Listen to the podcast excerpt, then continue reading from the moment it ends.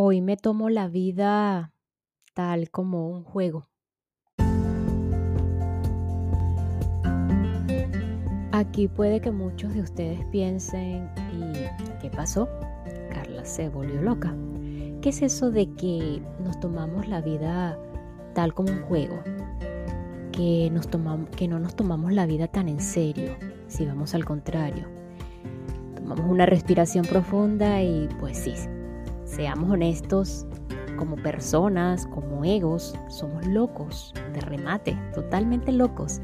Entonces, ¿por qué tomarnos esa vida en serio? Total, esa vida del ego, de personajes, dramas, dolor y pena, y de una felicidad no verdadera, no es real, es totalmente irreal.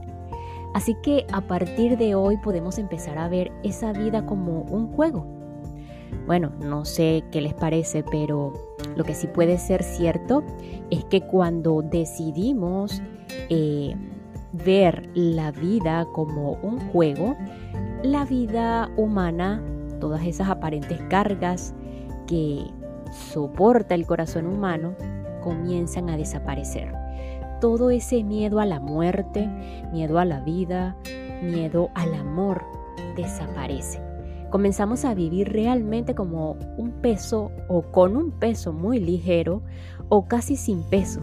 Nos volvemos tan ligeros que, metafóricamente hablando, podemos volar al cielo abierto. Aquí en la tierra, podemos vivir en el cielo. Se pueden preguntar ustedes en este momento y me lo pregunté yo en alguna oportunidad. Y mi respuesta es un gran sí. Podemos vivir en el cielo aquí en la tierra. Y es que seamos nuevamente honestos. Muy rara vez la vida es tan seria como creemos que es.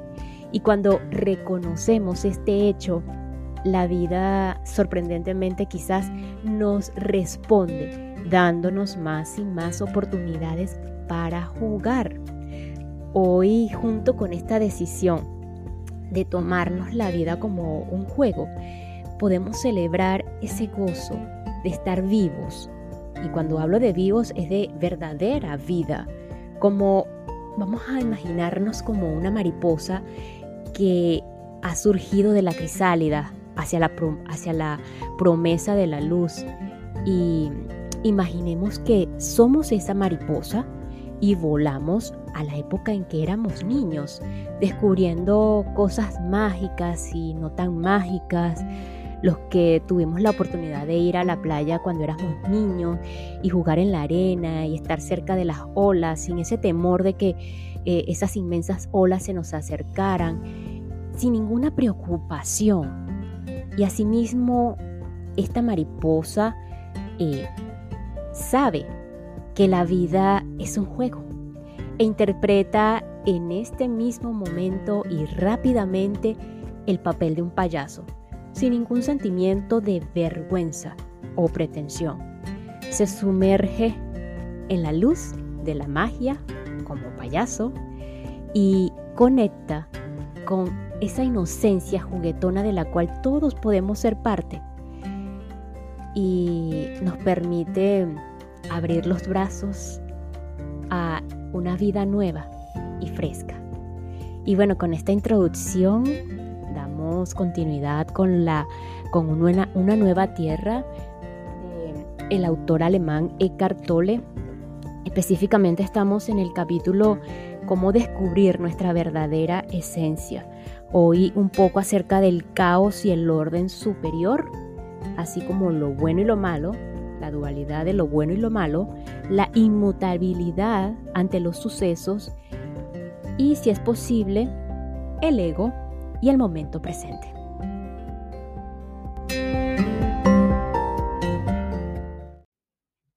El caos y el orden superior. Cuando nos conocemos únicamente a través del contenido, creemos saber también qué es bueno o malo para nosotros. Diferenciamos entre las cosas que son buenas para mí, entre comillas, y las que son malas hay una percepción fragmentada de la integralidad de la vida en la cual todo está interconectado, en la cual todos los sucesos tienen su lugar y su función necesaria dentro de la totalidad. Sin embargo, la totalidad es más que la apariencia de las cosas, más que la suma total de sus partes, más que lo que la vida o el mundo puede contener. Detrás de la sucesión aparentemente aleatoria o hasta caótica de sucesos que acontecen en la vida y también en el mundo, yace oculto el desenvolvimiento de un orden y un propósito superior. El proverbio Zen lo expresa bellamente. La nieve cae copo por copo, cada uno en su lugar preciso. Es imposible comprender este orden superior a través del pensamiento porque todo lo que pensamos es contenido, mientras que el orden superior emana del ámbito informe de la conciencia, de la inteligencia universal. Pero podemos vislumbrarlo y lo que es más, podemos entrar en consonancia con él, haciéndonos partícipes conscientes del desenvolvimiento de ese propósito superior. Cuando paseamos por un bosque en el cual no ha intervenido la mano del hombre, nuestra mente pensante ve solamente el desorden y el caos. No logra tan siquiera diferenciar entre la vida, lo bueno, y la muerte, lo malo porque por todas partes brota la vida a partir de la materia podrida y en descomposición. Es solamente si tenemos suficiente quietud interior y se acalla el ruido del pensamiento que podemos tomar conciencia de la armonía oculta, de lo sagrado, del orden superior en el cual todo tiene lugar perfecto y no podría ser otra manera o de otra manera ni estar en otro lugar. La mente se siente más cómoda en un parque construido por el hombre porque ha sido planeado a través del pensamiento. No ha crecido orgánicamente. Hay un orden comprensible para la, para la mente, mientras que en el bosque hay un orden incomprensible que la mente interpreta como caos y que está más allá de las categorías mentales de bueno y malo. No lo podemos comprender a través del pensamiento, pero sí sentirlo cuando logramos acallar la mente hacer silencio y prestar atención sin tratar de comprender o explicar. Solo entonces podemos tomar conciencia del aspecto sagrado del bosque. Tan pronto como sentimos la armonía oculta, lo sagrado, nos damos cuenta de que somos parte de eso mismo. Y cuando reconocemos esa verdad, nos hacemos partícipes conscientes de la misma. De esta manera la naturaleza nos ayuda a entrar nuevamente en consonancia con la integralidad de la vida lo bueno y lo malo. En algún momento de la vida, la mayoría de las personas se dan cuenta de que no solamente nacen, crecen, tienen éxito, buena salud, placeres y victorias, sino de que también hay pérdidas, fracasos, envejecimiento, deterioro, sufrimiento y muerte. En términos convencionales se habla de lo bueno y lo malo, del orden y el desorden. Las personas suelen asociar el significado de la vida con lo bueno, pero lo bueno permanece bajo la amenaza constante del colapso, la descomposición y el desorden. Es la amenaza de lo ilógico, de lo malo, cuando las explicaciones fallan y la vida deja de tener sentido. Tarde o temprano, el desorden irrumpe en la vida de todo el mundo, independientemente del número de pólizas de seguro que se tengan. Puede asumir la forma de una pérdida, un accidente, una enfermedad, la invalidez, la vejez y la muerte. Sin embargo, la llegada del desorden a la vida de una persona con el consiguiente colapso del significado definido por la mente puede constituir la puerta de entrada a un orden superior. La sabiduría de este mundo es necedad ante Dios, dice la Biblia. ¿Cuál es la sabiduría de este mundo? El movimiento del pensamiento y el significado definido exclusivamente a través del pensamiento. El, pensamiento aísla las situaciones y los sucesos y los califica de buenos o malos, como si existieran por separado. La realidad termina fragmentada a base de depender excesivamente del pensamiento. Esta fragmentación, si bien es una ilusión, parece muy real mientras estamos atrapados en ella. Sin embargo, el universo es un todo indivisible en el cual todas las cosas están interconectadas y donde nada puede existir aisladamente. La conexión profunda entre todas las cosas y todos los sucesos implica que los rótulos mentales de bueno y malo no son más que ilusiones. Siempre implican una perspectiva limitada de tal manera que son verdaderos, solamente de manera relativa y temporal. Así lo ilustra la historia de un sabio que se ganó un automóvil costoso en una lotería. La familia y los amigos se alegraron mucho por él y quisieron celebrar. ¿No es maravilloso? exclamaron. ¿Eres tan afortunado? El hombre sonrió y dijo, quizás. Durante algunas semanas disfrutó su automóvil hasta que un buen día un conductor ebrio chocó contra él en una esquina y el hombre terminó herido en el hospital. Los familiares y amigos acudieron a verlo y le dijeron, qué mala suerte. Nuevamente el hombre sonrió y dijo, quizás. Mientras estaba en el hospital hubo un deslizamiento de tierra y su casa cayó en el océano.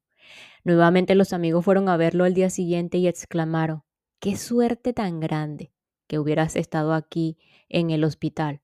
Su respuesta fue la misma. Quizás. Ese quizás del hombre sabio representa la renuncia a juzgar cualquier cosa que pueda suceder.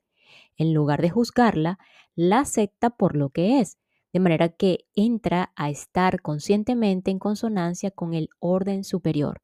Sabe que a la mente le queda imposible muchas veces comprender el lugar o el propósito de un suceso aparentemente aleatorio en medio del tapiz del todo.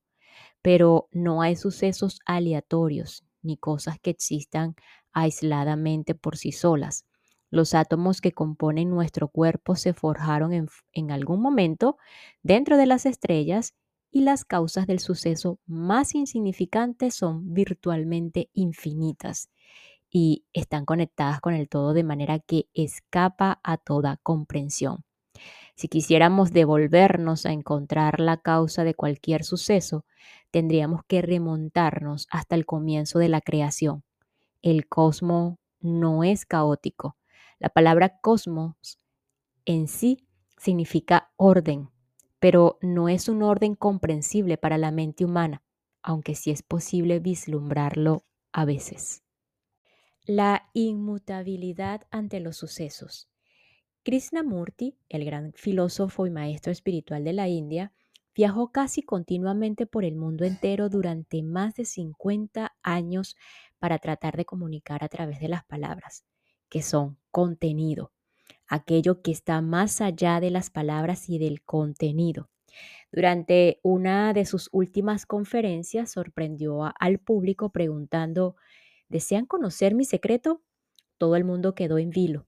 Muchas de las personas habían acudido a sus conferencias durante 20 o 30 años sin lograr comprender la esencia de su enseñanza.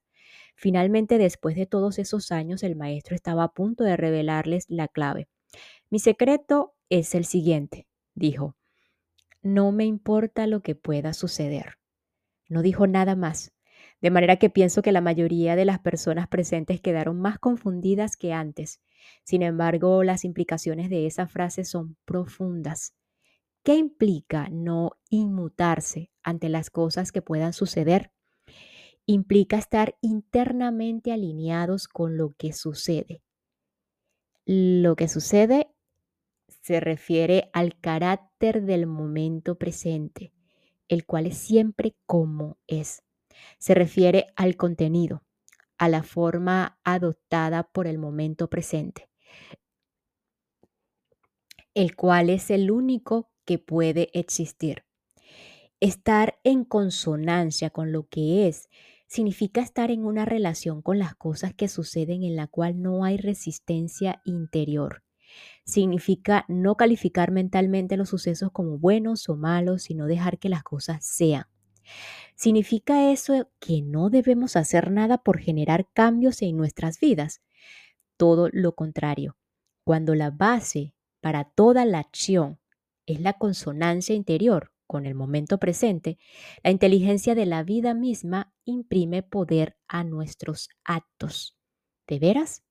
Hakui, un maestro zen, vivía en una aldea de Japón era tenido en alta estima y la gente acudía a él en busca de enseñanzas espirituales. Un día la hija adolescente de su vecino quedó embarazada. Cuando los padres furiosos exigieron conocer el nombre del padre, ella finalmente dijo que se trataba de Hakuin, el maestro Zen. Llenos de ira, los padres buscaron a Hakuin, lo llenaron de improperios y le dijeron que su hija había confesado que él era el padre. Pero el maestro se limitó a decir, ¿de veras? La noticia del escándalo se infundió por toda la aldea y más allá de sus confines. El maestro perdió su reputación, pero no le importó. Nadie acudió más a visitarlo, pero él permaneció inmutable. Cuando nació el bebé, los padres se lo llevaron a Jacuín. Usted es el padre, de manera que tendrá que hacerse, hacerse cargo. El maestro le proporcionó todo su cariño al bebé, un año más tarde, la madre arrepentida confesó que el verdadero padre era un joven que trabajaba en la carnicería. Desolados, los padres acudieron a presentar sus disculpas a Jacuí y a solicitar su perdón. Realmente lo sentimos mucho. Hemos venido a llevarnos el bebé. Nuestra hija confesó que usted no era el padre. ¿De veras? Fue todo lo que dijo cuando les devolvió al bebé. El maestro reacciona exactamente de la misma manera ante la falsedad o la verdad, las buenas o las malas noticias. Permite que la forma del momento, buena o mala, sea como es, de manera que no se involucra en el drama humano. Para él, lo único que existe es el momento presente y ese momento es como es. No personaliza los sucesos, no es víctima de nadie está tan íntimamente unido con lo que sucede que el suceso no puede ya ejercer poder sobre él. Es solamente cuando oponemos resistencia a lo que sucede que quedamos a merced de los sucesos y entonces es el mundo el que determina si hemos de ser felices o infelices. El bebé recibe cariño y cuidados. Lo malo se vuelve bueno gracias al poder de la no resistencia, respondiendo siempre a lo que exige el momento presente. Se separa del bebé cuando llega la hora de hacerlo.